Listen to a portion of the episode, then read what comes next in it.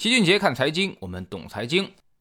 某重磅消息昨天出台，然后呢，引发了中概股的集体暴跌。爱奇艺跌了百分之十五，携程跌了百分之十二，阿里巴巴跌了百分之八，百度、京东、网易也跌了百分之七。现在市场传言是美国要逼着所有的中概股退市。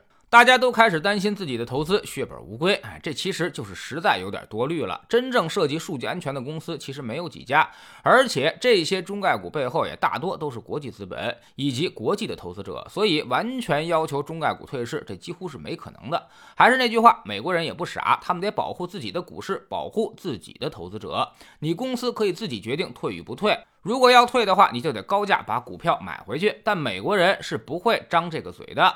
那么该怎么看现在的中概股？首先，现在的中概股肯定遭遇到了前所未有的危机，从股价上就能看得出来，受到国内反垄断以及国际经济博弈的双重影响，越来越多的利空消息开始释放出来，投资者的心态也逐渐陷入到了崩溃当中。其次呢，从公司的基本面来说，绝大多数公司其实都没有什么太大的问题，你从此不再需要外卖了，不需要网约车了，不网购了，不用微信了，嗨，都不可能。未来我们非但离不开这些东西，甚至使用频率会会越来越高。所以公司的经营其实并没有资本市场反映出来的那么剧烈。第三，中概股依然代表了中国最出色的一批公司，不能说是经济的脊梁吧，但至少也是最先进的生产力和先进的商业模式的代表了，也是我们最与国际接轨的一批公司。这是我们开放的桥头堡，所以不可能一门棍打死。它承载着可是几亿人的灵活就业。第四，互联网加是未来传统产业赋能的催化剂，决定着整个产业升级的成败。所以这次监管也就相当于提前打了个招呼，要求这些互联网企业多承担一些社会责任，仅此而已。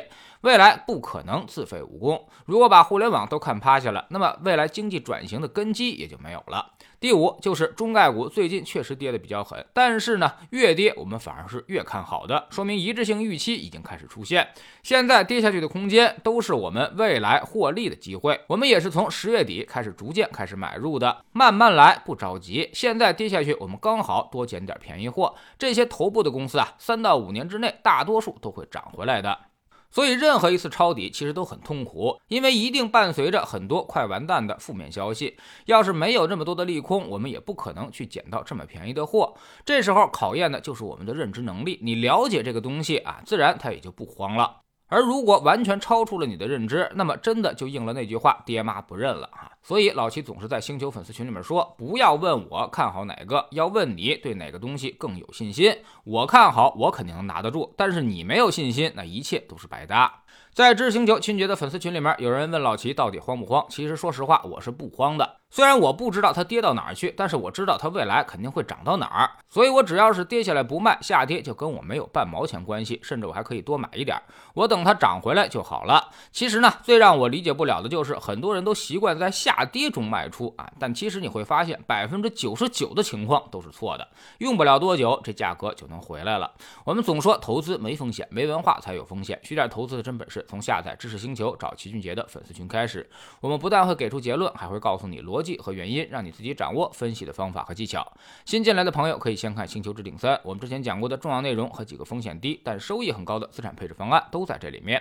在知识星球老七的读书圈里，我们明天呢来讲一本华尔街经典之作，叫做《投资者的未来》，是西格尔教授写的。他提出了成长陷阱的概念，告诉我们买那些新兴的行业的公司啊，未必会取得这么高的回报。大家都认为的好公司，绝对不是一个好股票。下载知识星球，找老七的读书圈，每天十分钟语音，一年为您带来五十本财经类书籍的精读和精讲。您现在加入之前讲过的两百一十八本书，全都可以在星球读书圈置顶二找到快速链接，方便您收听收。喜马拉雅的小伙伴可以在 APP 顶部搜索栏直接搜索齐俊杰的投资书友会，老齐每天讲的市场策略和组合配置以及讲过的书都在这里面。读万卷书，行万里路，让自己获得提升的同时，也可以产生源源不断的投资收益。欢迎过来体验一下，给自己一个改变人生的机会。